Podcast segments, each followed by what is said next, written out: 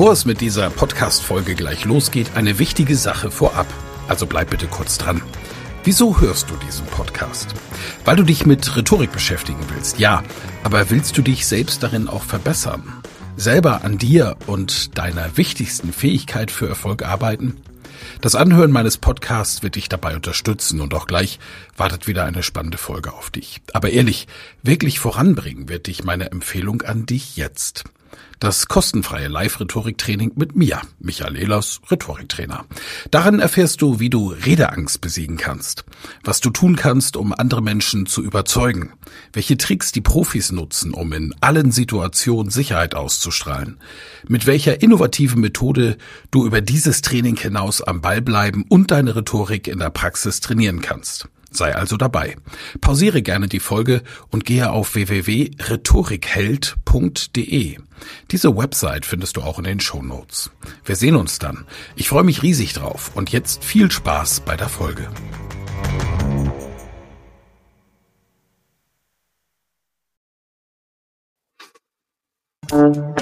Elas Rhetorik Podcast. Wer etwas zu sagen hat, sollte reden können. Ihr Rhetorik-Podcast für Management, Kommunikation und Strategie.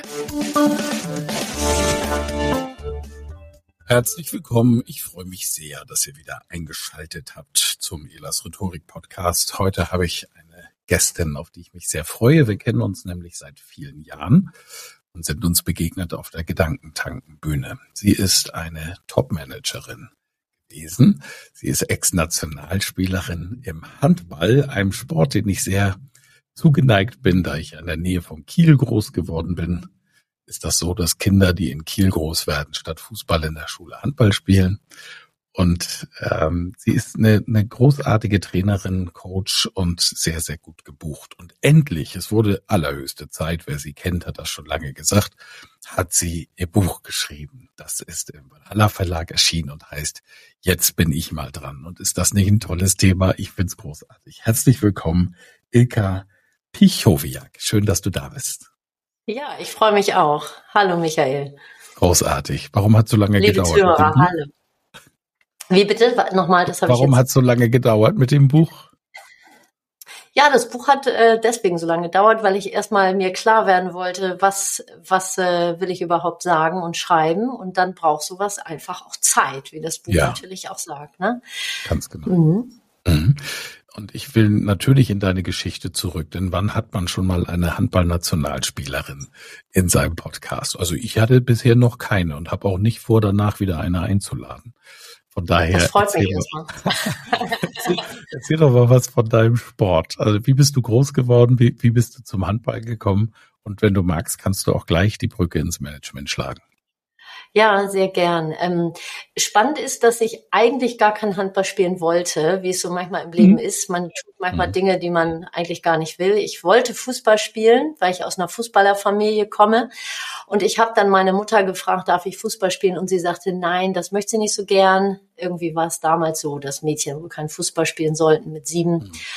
Und so kam ich zum Handball und habe tatsächlich äh, ja als Rechtshänderin auf Rechtsaußen gespielt. Das, was man heute, wenn du auch sagst, du kommst aus Kiel, Mhm. das sieht man eigentlich gar nicht mehr. Rechtshänder auf der rechten Seite.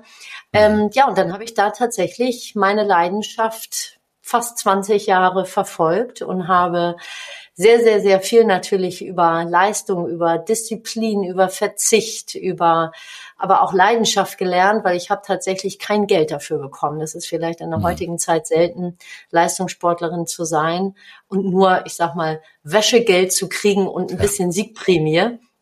Mhm. Und insofern ist die Brücke zum Management insofern mir dann leicht gefallen, weil ich tatsächlich durch meinen beruflichen Lebensweg äh, wird man ja sehr häufig auf Leistung, äh, ja, oder nach, nach Leistung bewertet. Aber dieser Part Leidenschaft, seinem Herzen folgen, das hat mich eigentlich immer begleitet, auch im Management. Ich habe immer Mhm. das getan, was ich mochte, wollte und habe dann das gelassen, was ich nicht mehr wollte. Das Mhm. ist, glaube ich, so der, der Schwenk ähm, hin in mein Berufsleben. Was habe ich so aus dem Sport auch daraus gelernt? Ne? Ja. Ja, das ist schön und das ist äh, so so nachvollziehbar auch äh, für jeden, der zumindest mal in seinem Bekanntenkreis jemanden kennt, der professionell Sport betreibt oder einfach auch hochklassig Sport betreibt. dann weiß man, mhm. wie viel dazu gehört. Und für einen beruflichen Erfolg ist es natürlich genau dasselbe. Da gehört auch unglaublich viel dazu. Dass du kein Geld dafür bekommen hast, ist eine Sauerei. Ähm, das ist, glaube ich, immer noch so bei den Handballerinnen und auch bei den Basketballerinnen weiß mhm. ich. Da war ich ja eine Weile im Management aktiv. Ist es äh, immer noch schlimm. Bei den Fußballerinnen fängt gerade an, sich etwas zu verändern. Ja. Habe ich heute ja. einen Artikel erst drüber gelesen. Und wir können nur hoffen, dass das abstrahlt. Dass es dann mhm. mehr gibt als Wäschegeld irgendwann. Genau. Ja, dein Buch heißt Jetzt bin ich mal dran. So, jetzt bist du ja nun wirklich jemand, der sich genommen hat, was er wollte. Ich sag das mal so aus der Außensicht. Ja. Du hast Sport ja. gemacht, du hast dein Ding gemacht, du hast es bis in die Nationalmannschaft geschafft. Im Berufsleben bist du nicht auf einer Abteilungsleiterebene hängen geblieben, sondern hast gesagt, ich werde Managerin und ziehst es einfach mal durch. Ähm, ist das der Grund für das Buch? Jetzt bin ich mal dran. Möchtest du andere motivieren? Oder weil es kann ja auch ein Hilferuf sein aus der anderen Sichtweise. Ja, ich glaube, der Untertitel des Buches ist auch noch ganz wertvoll, vielleicht für die Zuhörerinnen und Zuhörer. Ähm, das heißt ja, wie ein selbstbestimmtes Leben gelingt. Jetzt bin ich mhm. mal dran, heißt eben in der Tat eher der motivierende, jetzt gucke ich mal dahin, was ich gerne möchte, was ich mhm. nicht mehr möchte, was ich liebe, was ich mag. Und insofern ist das tatsächlich auch ein Impuls damals gewesen, als ich das Buch geschrieben habe, zu sagen, den Menschen Mut zu machen. Genau das, was ich in meinem ganzen Leben bisher gemacht habe. Meinem Herzen zu folgen und auch immer rauszufinden, was möchte ich nicht mehr? Ich glaube, das ist mittlerweile die wichtigste Erstmotivation weg von. Also was, was mögen Menschen nicht mehr? Was wollen sie nicht mehr? Und dann zu gucken, ähm, was, was möchte ich eigentlich haben. Und das gilt nicht immer nur für die ganz großen Ziele und Träume, sondern auch in Gesprächssituationen zu sagen, ich möchte jetzt nicht mehr zuhören. Mhm. Oder ich möchte jetzt einfach nicht gestresst werden. Oder also es gibt in vielen Lebensbereichen im Buch, du hast das eben auch im Vorgespräch so schön gesagt, es gibt eben viele Lebensbereiche, wo das jetzt bin ich mal dran, einfach auch wichtig ist, in den Fokus zu rücken. Ähm, mhm. Und deswegen war mir wichtig, einfach Menschen mitzugeben, ihr Leben so auszurichten, wie sie es gerne hätten. Ähm, und auch mit den schwierigen Bedingungen umgehen zu lernen, heißt ja auch, ja, auch eine gewisse Selbstfürsorge zu betreiben, darauf zu gucken, dass ich mich von externen Faktoren, so wie es jetzt in der heutigen Zeit ja wirklich ganz fett im Moment kommt in der Wirtschaft, dass man sagt, und trotzdem habe ich noch ein schönes Leben, auch wenn gerade um uns herum ganz viel Schlimmes passiert. Ne? Ähm, mhm. Ja, Schön. das ist so der Fokus. Mhm. Ist das auch etwas, was du in deiner heutigen Karriere als äh, Speakerin und, und Beraterin in den Mittelpunkt stellst? Ja, auf jeden Fall. Ich glaube, ich kann jetzt ohne Namen zu nennen gerade sagen, ich habe vor einigen Wochen tatsächlich auch einen Auftrag nicht angenommen, weil ich selber dachte, nee, mir macht das, glaube ich, mit den Menschen keinen Spaß, die mich da gerade anfragen. Mhm. Ähm, da ging es um, um einen ja, Trainingsauftrag im Bereich Führungskräfteentwicklung. Und da habe ich mir sehr gut überlegt, will ich das wirklich? Ähm, und, und da gilt das Motto auch, jetzt, jetzt bin ich mal dran. Also, ne, was habe ich eigentlich davon, wenn ich das jetzt mache?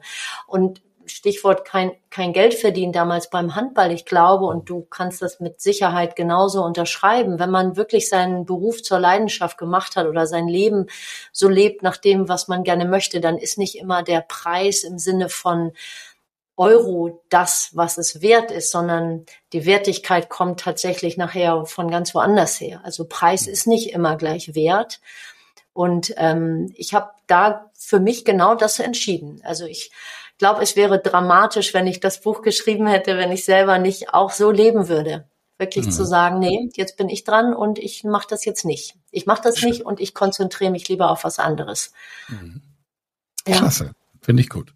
Ich finde Geld natürlich auch wichtig, aber es darf nicht der Antrieb sein. Ne? Geld schafft dir dann, ist Richtig. die Energie nachher, die Dinge möglich macht. Richtig. Auch für ja. Unternehmer insbesondere Gutes zu tun. Ähm, ich, ich bin sehr stark im Sportsponsoring für kleine ja. Vereine, die eben Toll. für die Spieler auch noch kein Geld kriegen. Und das geht ja nur aus, aus der Fülle heraus. Aber der Antrieb, um meinen Job zu machen, ist es nicht.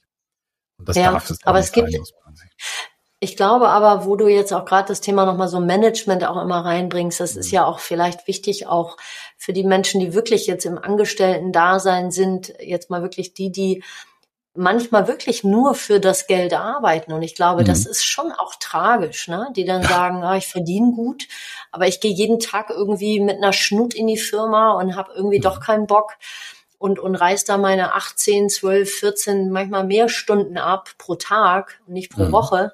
Ähm, äh, und insofern natürlich ist das, wenn man mit seiner Leidenschaft und dem, was man tut, auch noch oder wenn es einem Spaß macht, Freude, ne, ist ja ein anderer Begriff einfach dafür, dann ist es natürlich noch umso schöner, wenn man davon auch noch leben kann und sich oder auch sein Gehalt bekommt als Angestellter und davon dann auch sich Dinge für sich kaufen kann, machen kann, ja. Geschenke machen darf für genau. das Geld. Ja, und das betrifft ja auch nicht nur Angestellte in diesem Hamsterrad zu sein, also gerade auch genau. Unternehmer und Unternehmerinnen haben das oft viel schlimmer. Diese äh, vermeintliche Freiheit des, des selbstständigen Sein, dann überholt einen ja auch irgendwann das Faktische und zeigt dir, nee, da gibt's ganz viele, die jetzt was von dir wollen und wo du Dinge tun musst. Ne? Deshalb finde ich das so schön, wenn du sagst, jetzt bin ich mal dran. Ich würde gern mal so durch die Kapitel hüpfen, dass du uns vielleicht mal einen Vorgeschmack gibst auf das, was die Leserinnen und Leser dann erhalten. Zeit für ein Selbstbild. Weißt du, wer du bist? Was steckt da drin? Ja, da steckt tatsächlich das Wort Selbstbild. Habe ich eigentlich ein Bild von mir? Weiß ich, wer ich bin? Ähm, viele Menschen kommen, glaube ich, in guten Zeiten sehr selten dazu, mal über sich nachzudenken. Also zumindest die, die vielleicht noch nicht so viel über sich reflektiert haben, aber wirklich mal zu schauen, was bin ich eigentlich für ein Typ Mensch? Äh, warum bin ich so, wie ich bin? Ähm, was hat vielleicht auch meine Vergangenheit mit mir gemacht, dass ich heute ja, vielleicht schnell mich aufrege. Ne? Es gibt so viele Menschen. Ich habe gerade jetzt auch wieder eine Kundin im Coaching gehabt gestern Abend, die sagt, boah, ich explodiere immer so sehr, äh, wenn ich da diesen einen hm, hm, hm, sehe. Und dann sage ich, frage ich auch immer, was meinst du, was der da gerade in dir triggert? Also Selbsterkenntnis, dieses ja, dieses erste Kapitel geht wirklich darum, mal hinzugucken, wer bin ich? Warum bin ich so, wie ich bin? Und auch zu akzeptieren, dass man so, wie man ist, ist, aber dass man immer die Chance hat, und ich glaube, das vergessen ganz viele, sich tagtäglich weiterzuentwickeln. Also auch die eigene Selbstentwicklung als Lebensaufgabe vielleicht zu sehen. Das ist nicht bei jedem so, aber das würde ich jedem wünschen, ähm, erstmal hinzuschauen, ähm, erstmal bei sich selbst anzufangen, bevor man vielleicht auch darüber sich ärgert, was der ein oder der andere mit einem macht, ne? ob jetzt im Berufs- oder im Privatleben. Mhm. Zeigt mir die Reife des Buches, denn wir finden in jeder Religion, in jeder Persönlichkeitsentwicklungs, blödes Wort eigentlich, ich nenne es lieber Persönlichkeitsmanagement, ähm, in einem vernünftigen Prozess immer denselben Weg, dass das erstmal anfängt, schau in dich, dann schau um dich, dann schau über dich. Das ist die, ja. der Weg der Entwicklung. Sehr schön. Ähm, Zeit für Wünsche. Weißt du, was du willst? Ja, viele Menschen sprechen ja immer auch im Management gerade so Ziele, Ziele. Also das glaube ich ganz klar. Mhm. Das klassische Ziel im Management ist das Zahlen, Daten, Fakten. Wir müssen Ergebnisse erzielen im Management. Rückwärts betrachtet ist daraus vielleicht irgendwann mal eine Vision, eine Idee äh, geboren, wenn man jetzt mal vom Management wegkommt. Das Wort Idee, Vision, äh, Wunsch kann man im Job auch haben. Aber Zeit für Wünsche heißt hier in diesem Buch tatsächlich erstmal, bin ich mir meiner eigenen Bedürfnisse, meiner Wünsche, meiner Träume eigentlich klar. Und das sind auch manchmal Kleinigkeiten. Ähm, das kann das ganz Große sein. Ich habe in meinem Buch auch geschrieben, ich wollte seit ich neun bin, jetzt bin ich 51, wollte ich immer einen Hund haben und ich durfte keinen aus unterschiedlichen Gründen, auch wegen meiner sportlichen Karriere. Aber ähm, ich hatte diesen Traum immer im Kopf.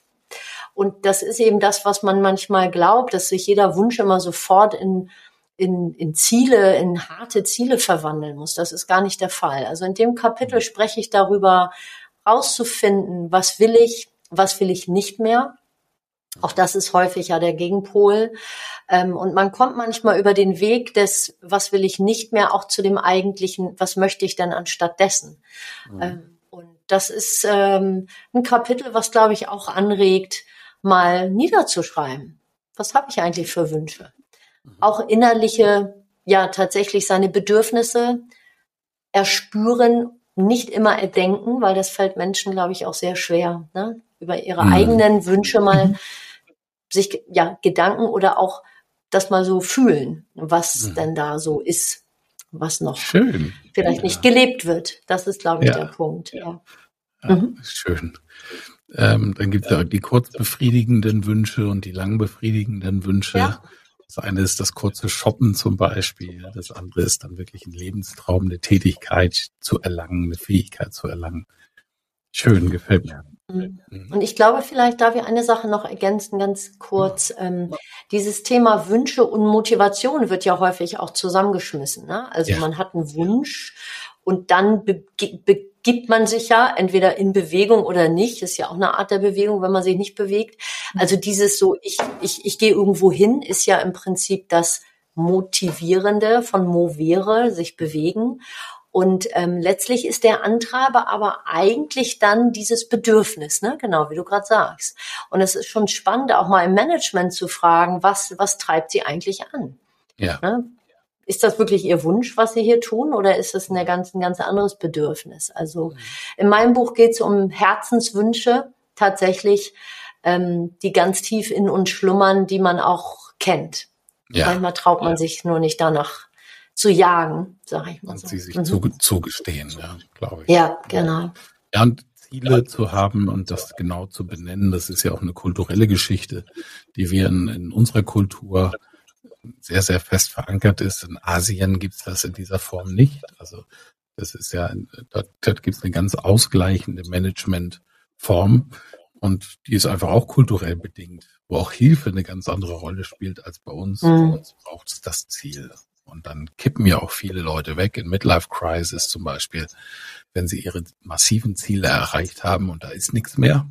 Da ist nichts mehr, ja, genau. Und mit der Energie, ne? Und man kommt auch schnell bei dem Thema Wünsche ähm, zu dem Stichwort so Sinn, ne? Welcher, welchen mhm. Sinn hat das für mich hier, ob ich jetzt im Job bin, in einer Beziehung, im Management, in einer Position? Ist das für mich hier noch sinnvoll? Ne? Ist das mhm also fühle ich das irgendwie als sinnhaftig an oder nicht? Ne? Mhm. Mhm. Ja. Das nächste Kapitel finde ich sehr schön. Vielleicht fällt mir dazu eine sehr kritische Frage ein. Zeit für ein Nein. Weiß ich, was ich nicht will? Genau, das ist die Hinführung von den Wünschen hin zum Nein. Ja, also da geht's wirklich um das große und das kleine Nein, das äußere und das innere. Also innerlich mal Nein sagen, wenn man sagt, so wie ich jetzt mit dem, mit dem Auftrag dort, wo ich gesagt, nee, das äh, möchte ich nicht. Aber es geht auch, was vielen Menschen, glaube ich, schwer fällt, auch um das sich abzugrenzen nach außen und auch das zu sagen. Also das muss nicht immer das Wort ne, Nein, N-I-I-N sein, sondern auch sich abzugrenzen von Erwartungen anderer.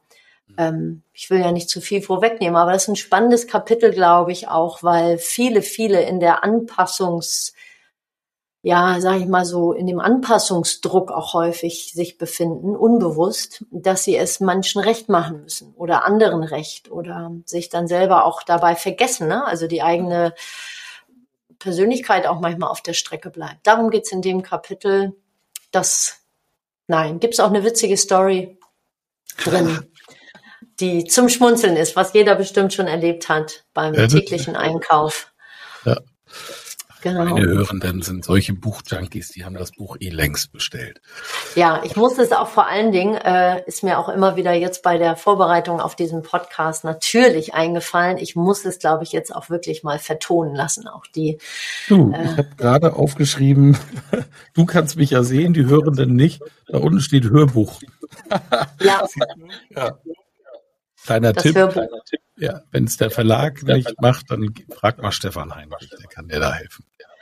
Genau, ich werde auf jeden Fall, ich weiß schon, dass es der Verlag nicht macht, deswegen komme ich jetzt nochmal drauf, weil du mir bestimmt tolle Tipps geben kannst. Auch dafür ja. ist so ein Podcast wichtig. Also alle, die jetzt äh, irgendwann das Buch lesen, lesenswert ist es allemal und hörenswert auch, weil ich werde es auf jeden Fall selber besprechen. Ja, ich finde, jetzt hast du mir meinen Schluss vorweggenommen, weil ich finde, du hast so eine tolle Stimme und Aussprache. So, ich höre auch das Hamburgerische raus. Entweder du lebst da sehr lange oder du bist dort geboren. Aber es ich ist bin da geboren. So. Tatsächlich, ich bin unterhalb. Ja, ich bin in Hamburg geboren. Gehöre jetzt aber zum Nerd. Deswegen sagst du auch, ja. ich bin ja geboren. Geboren. Mit OA. Geboren. Ja, genau. Geboren. Richtig. Du, ich ehrlich. bin froh. Nach, nach elf Jahren Nordrhein-Westfalen leben, habe ich mir noch nicht die nordrhein-westfälische, das I mit Birne und Schirm angewöhnt. Die sagen ja Schirm. Also Entschuldigung, alle Zuhörerinnen und Zuhörer. Ich finde das einen ganz tollen Dialekt, aber ich liebe den Hamburger Dialekt mehr. Ja, den lieben übrigens alle, das sagen ja Umfragen, ist der beliebteste Dialekt in Deutschland. Was du alles weißt. Toll. Ja, weiß ich. Und äh, mein Job, ne? Sprache, Rhetorik. Also, aber äh, was ich gut finde, wie du das beschrieben hast, bei weiß ich, was ich nicht will, das gibt manchmal so esoterisch angehauchte ähm, Lebensratgeber, will ich es mal nennen, wo es auch darum geht, so man muss das Nein sagen und sich abgrenzen. Ah, aber Nein, Nein sagen. Gerade Bilder im Kopf. Ja, ja, und Nein sagen ist ja nicht immer, ist ja nicht immer richtig. Also es ist ja auch mal richtig gegen einen Schmerz Ja zu sagen. Ne? Absolut. Absolut. Und das Nein, das ist ein toller, war das das Kritische, was du eben meintest, ne? Finde mhm. ich super. Das, ich finde das toll. Gegen einen Schmerz Ja sagen. Das hat ja was mit Akzeptanz zu tun und zu sagen, ja, das Nein in meinem Buch, und das finde ich ganz toll, dass du das so reinbringst, ist, glaube ich, jetzt auch wirklich spannend äh, für die, die zuhören das ist nicht immer dieses Nein ist gleich dagegen mhm. ne? oder Nein ist gleich nicht akzeptieren, sondern ein Nein kann tatsächlich auch, wie du sagst, eigentlich so ein verkapptes Ja sein, dass man sagt, mhm.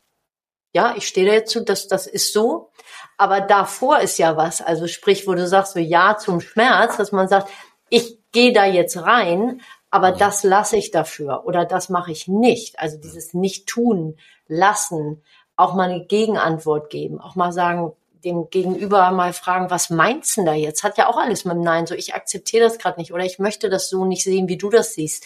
Es gibt so viele Arten des Neins, innerlich wie äußerlich, die dann immer eigentlich bedeuten, auf sich zu gucken und zu sagen, so jetzt bin ich mal dran, jetzt möchte ich das kurz sagen, was ich sagen möchte. Oder ja, auch wo du gerade sagst mit dem Schmerz, da muss ich jetzt durch. Jetzt bin ich auch mal dran, da durchzugehen. Also es sind schöne Wortspiele, die du auch gerade reinbringst, ja.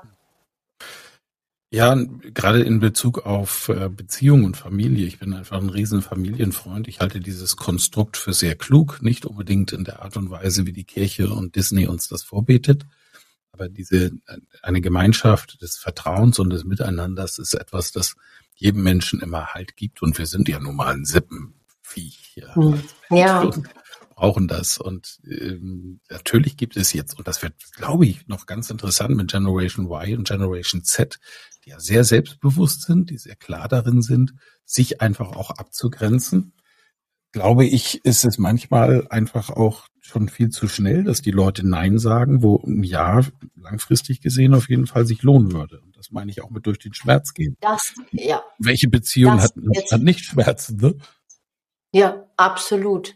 Okay, dann bin ich wieder mit dir, weil wenn man jetzt tatsächlich, wenn man noch die Millennials dazu nimmt, ne, also mhm. die wirklich ja die ähm, ja jetzige junge junge Generation, ähm, da da gebe ich dir recht, da da fehlt dann das, da muss ich auch mal durch, ja, da muss ich auch mal durch mhm. gegen den Schmerz. Das stimmt, das stimmt. Mhm.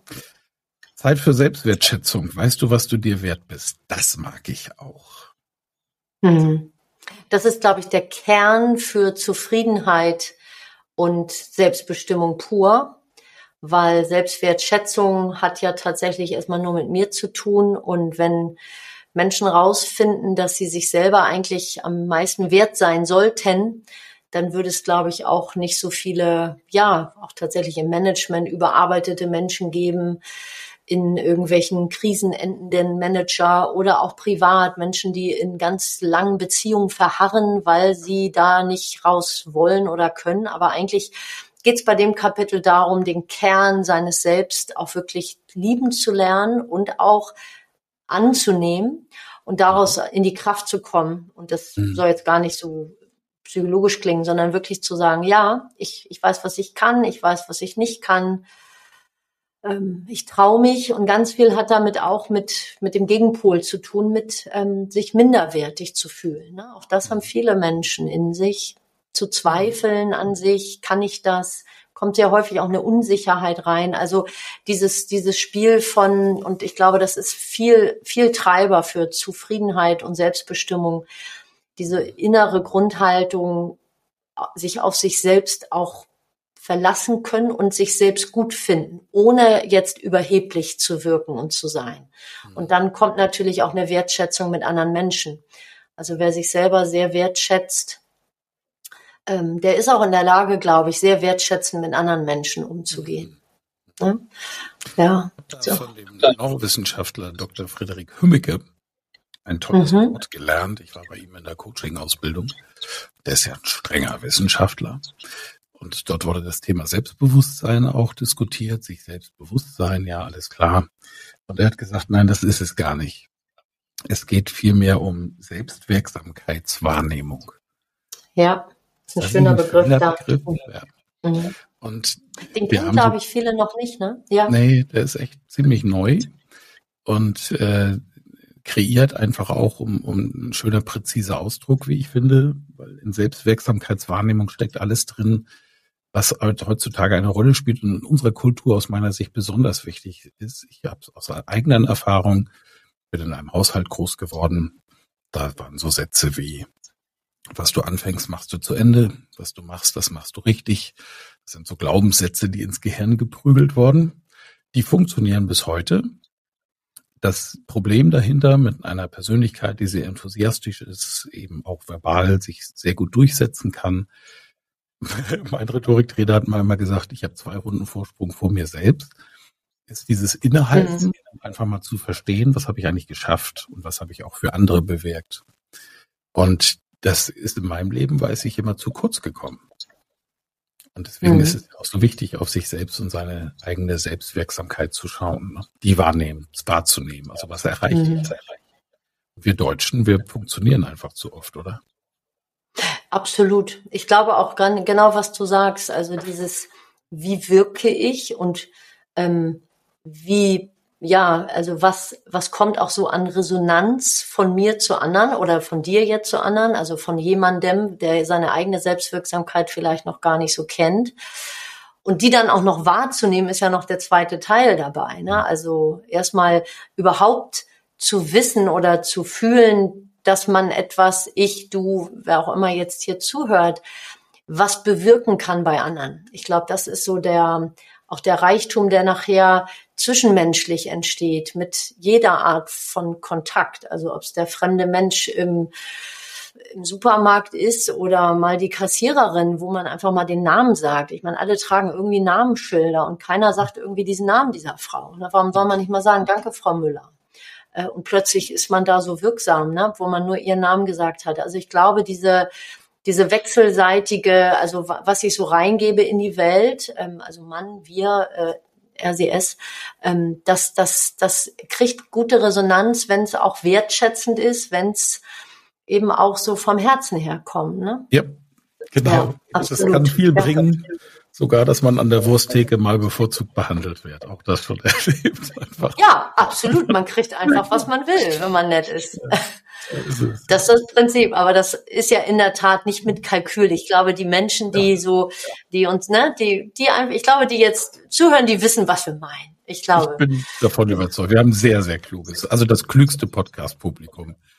Ach, super. Das hätte ich auch nicht anders erwartet, dass du mich dann auf jeden Fall auch als Podcast-Gast dazu holst. Ich kann da bestimmt, bestimmt mit der Klugheit nicht so mithalten, aber es macht ja nichts. Ich kann dafür andere Dinge. Doch, doch. Jeder kann das, was er kann. Genau. Ja. Wie klug du bist, zeigt dein Buch. Ich überspringe ein bisschen, weil wir es Zeit Ja, mach doch gerne. Fünf ist Zeit für Erfolg. Weißt du, was Erfolg für dich bedeutet? Eine wichtige Frage. Sechstens, Zeit für Selbstbestimmung. Weißt du, wie du zum Regisseur deines Lebens wirst? Dazu hätte ich gerne eine Antwort. Ja, ich kann vielleicht sagen, dass der Satz von meinem verstorbenen Vater kommt. Das mhm. habe ich übernommen. Ich habe gedacht, wenn ich an Papa irgendwas erinnere, dann ist es dieser Satz. Ähm, genau. Der Regisseur des eigenen Lebens sagt es eigentlich, ne? Seinen eigenen Film drehen, sein eigenes Drehbuch. Also erst das Drehbuch natürlich und dann ein gutes Team, was den Film dreht. Aber ähm, es ist im Prinzip so, dass die die Summe auch aus allem, was will ich eigentlich im Leben, und man kann fast schon sagen, nicht nur der, der Regisseur des Lebens, auch der Regisseur der nächsten Stunde, der nächsten, des nächsten Tages, der nächsten Woche. Also eigentlich sich das Beste aus dem Tag, dem Monat, dem Jahr zu machen oder auch der Zeit, auch jetzt zum Beispiel. Ich kann selber beeinflussen, ob ich mich ständig über irgendwelche steigenden Gaspreise aufrege oder einfach nur sage, und das meine ich nicht abwertend, es ist jetzt so, wie es ist. Ähm, mhm. So und und auch daran Anteil zu haben, wie ich mit schwierigen externen Bedingungen umgehe. Ich mhm. glaube ähm, und was ich vielleicht tun muss. Also selber auch bereit zu sein, mal zu sagen, das Kapitel wird so nix. Also ich glaube, das hat auch tatsächlich damit zu tun, auch veränderungsbereit zu sein und auch ja letztlich natürlich auch trotz allen schweren Lebens manchmal zu sagen, ich, ich sehe das Gute im Schlechten. Ähm, mhm. Also wir sind, glaube ich, schon sehr in der Lage, wenn wir es können und an uns arbeiten, dann auch das Beste aus unserem Leben zu machen. Das ist eigentlich so der Satz, der eigene Regisseur sein. Hm? Schön, schönes Bild, gefällt mir. Mhm. Siebtens ist Zeit für andere. Weißt du, wie du mit Menschen umgehst? Sehr schön. Acht Zeit für Leichtigkeit. Weißt du, woran du Freude hast? Das schließt sich ein Kreis für mich in, der, in deinem äh, Ablauf. Zeit für Schweres. Weißt du, wie du mit den Schattenseiten des Lebens umgehst? Und Zeit für Freunde. Weißt du, wer deine Freunde sind? Die letzten beiden Kapitel müssen wir auch, wenn wir in der Zeit sind, einfach nochmal besprechen. Zeit für Schweres. Weißt du, wie du mit den Schattenseiten des Lebens umgehst? Ja, ich glaube, das war gerade so der, der letzte Punkt. Es gibt jetzt durch, ich, man kann es ja, jetzt sagt kaum noch einer Corona, ne? aber ich habe sie mhm. nachher irgendwie Cordula genannt, die Zeit, mhm. äh, weil es war eine schwere Zeit und jeder hat schwere Zeiten. Tod, Krankheit, Jobverlust, e-, egal was jetzt auch, insbesondere die letzten zwei, drei Jahre, hat, glaube ich, jeden an seine eigenen persönlichen Grenzen auch teilweise gebracht oder auch nicht, je nachdem, wo man jetzt, an welcher Seite man so stand in der Branche. Ich glaube, ähm, Zeit für Schweres hat auch mit, ja, wenn es mal nicht so gut läuft, das müssen nicht immer gerade diese riesigen Misserfolge sein. Es kann auch einfach mal sein, dass mir etwas nicht gelingt, worauf ich mich gefreut habe oder die schwere Krise tatsächlich oder natürlich auch letztlich der schwerste Verlust vielleicht ähm, der Tod, ne? dass man sich auch mhm. ähm, da in Zeiten befindet. Das hatte auch einen Grund, warum ich dieses Kapitel mit reingenommen habe. Mhm. Ähm, wir haben zum Beispiel in der Familie immer viel über den Tod schon gesprochen. Und mein Vater hat seine Beerdigung komplett durchgeplant und wir haben sogar, das macht makaber klingen für manche, eine Testfahrt gemacht, weil er wollte mit einer Kutsche vom Friedhof, also vom, ja, von der Kirche zum Friedhof gefahren werden. Und da habe ich mhm. gesagt, als alte Marketingfrau, du Papa, da mache ich mit. Ähm, also als er lebte, haben wir diese Testfahrt gemacht. Gibt sogar ausgestrahlt in einem regionalen Fernsehsender in Norderstedt. Ja, man muss sagen, auch diese Phase, ne, also diese schwere Zeit, mit der trotzdem noch so umzugehen, dass man sogar sagt, wir hatten einen Heidenspaß, obwohl er mhm. todkrank war. Er war eigentlich gar nicht todkrank, so wirkte er nicht. Aber und ähm, ich will damit sagen, ich glaube, die Schwere gehört auch dazu in unserem Leben. Und äh, auch zu lernen, da einmal durchzugehen durch das Tal der Tränen, egal was es ist, macht uns dann auch wieder stärker und reifer und erfahrener. Ja. Es gibt schöne Symbole. Yin und Yang ist, glaube ich, das bekannteste. Mhm. Das pazifische Pflaster ist so eine Art Schachbrett. Ähm, das wird schon von alten Humanisten gerne als Symbol dahergenommen, über das man eben wandelt und kluge Lebensführung heißt, dass du schaust, dass du viel auf die weißen Felder kommst. Du wirst aber durch manches Dunkle durchgehen müssen, um das Weiße überhaupt erreichen zu können oder auch verstehen zu Schön. können. Das ist ein schönes Bild. Ne? Ja. Ohne, ohne Schatten kein Licht und umgekehrt. Absolut, absolut. Ja. ja. Mhm. Schön. Wer hätte es jetzt besser zusammenfassen können als du, als der echte Top-Rhetorik-Profi? Ne? Ja, also diese Bilder im Kopf, ich finde, das macht auch so viel, ne? Auch mit mir gerade so, wo du sagst Schachbrett und erst durchs Dunkle gehen oder durch dieses da ist es so viel möglich, ne? Durch, durch mhm. Bilder sich auch positiv wieder zu stimulieren, auch wenn man im Schatten ist, wirklich mal zu überlegen, was ist noch das Gute am Schlechten? Das ist ja immer so die Frage an meine Klienten, wenn sie im Coaching sind, wenn immer sagen, boah, was alles so schied, und dann sage ich, okay, was ist das Gute am Schlechten? Mhm. Ja, wie meinen Sie das? Ja, da ist auch irgendwas, was noch gut sein kann. Und dann kommt man plötzlich auch da drauf, dass es eigentlich gar nicht alles so schlecht ist, ne? Ja. Äh, absolut. Und wenn wir jetzt in die Cordula-Zeit, wie du sie nennst, und äh, europäische Kriegszeit, in der wir das aufzeichnen, äh, sind, reinschauen, fällt mir eben auch auf. Also erstens habe ich ganz viel Lust, Kontakt mit alten Freunden aufzunehmen und alte Freunde nehmen auch vermehrt im Augenblick Kontakt mit mir auf. Es werden Beziehungen, die vielleicht ein bisschen eingeschlafen sind, im Augenblick wieder bewusster gemacht. Ich habe selbst das Gefühl, dass Familien mehr zusammenrücken was alles normal wäre in sogenannten harten Zeiten oder anstehenden harten Zeiten. Und damit schließt sich dein Buch Zeit für Freunde. Weißt du, wer deine Freunde sind? Was ja. finden wir da? Das habe ich jetzt, entschuldige, ähm, das ist genau der Punkt. Weiß man wirklich, wer seine Freunde sind? Und zwar weiß man auch, wenn man sich vielleicht von Freunden auch mal verabschieden muss. Ne? Mhm. Ähm, also wer, wer tut einem noch gut? Wer soll einem auch gut tun? Und wo, wofür ähm, ja, oder tut man auch etwas dafür, dass man seine vielleicht wenigen Freunde, viele Freunde, ist eigentlich ganz egal, wie mhm. viele Menschen man als seine Freunde zählt. Ich glaube, wichtig ist, dass man für sich selber rausfindet, welches Umfeld tut mir neben meiner Familie vielleicht, wenn es sie dann sein darf. Auch da gibt's ja nicht immer positive Familiensituationen. Mhm. Aber wer ist so der Mensch, wer sind die Menschen um mich rum, die, mit denen ich sehr viel Spaß, aber insbesondere auch mich, ja, auch mal fallen lassen darf, ähm, wenn es mir nicht gut geht, ne? Und wo ist das mhm. Band der Freundschaft auch dick, egal wie oft man sich hört. Wie du sagst, manchmal hat man vielleicht Jahre keinen Kontakt und plötzlich ist der Kontakt wieder da. Ich glaube, schönere Situation gibt's kaum. Ja. Ja. Genau. Und weil wir ein Sippentier sind, der Mensch aus der Sippe stammen, ist es auch wichtig, seine Sippen entsprechend zu organisieren. Heute ist das ja viel leichter. Wir können viele aufbauen. Familie, Freundeskreis, Sportverein, was es da nicht alles gibt. Ähm, mir hat auch der Sport viel gegeben, um den Kreis mal wieder zu schließen zu deiner Nationalmannschaftskarriere. Bei mir ja. hat über die Kreisliga, das ist in Bayern, glaube ich, sogar nur Kreisklasse, nie gereicht. Aber Ach, macht das nichts. Sport ist Sport. Überhaupt gar schön. keine Rolle. Nee, ich gehe auch gleich mhm. wieder zum Altherrenfußball. In zweieinhalb Stunden ist, ist Anstoß. Und, Sehr äh, schön. Das, die, ich, Aber schön diese, warm machen vorher. Na, nö, wir nicht mehr. wir machen das anders. So, und, äh, aber danke für den Tipp.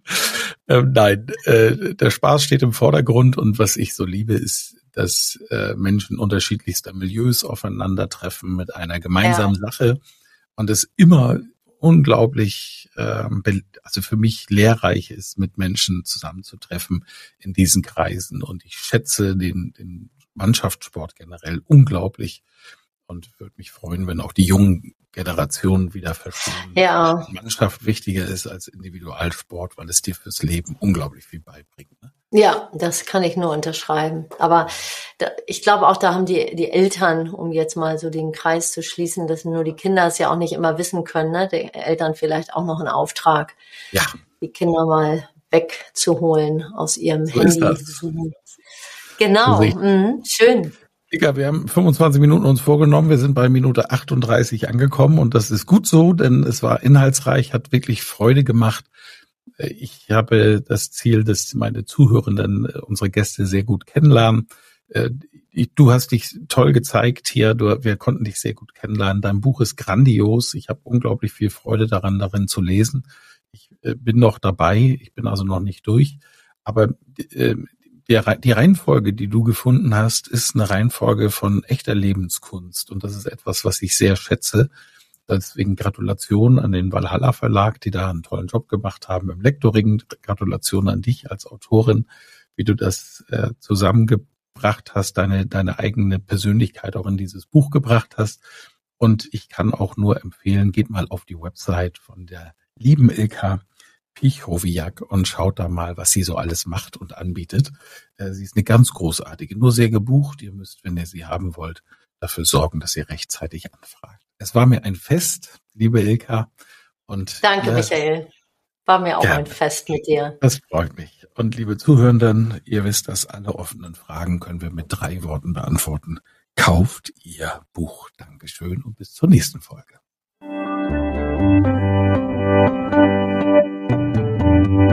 Vielen Dank fürs Zuhören. Mehr Informationen unter www.rhetorik.me.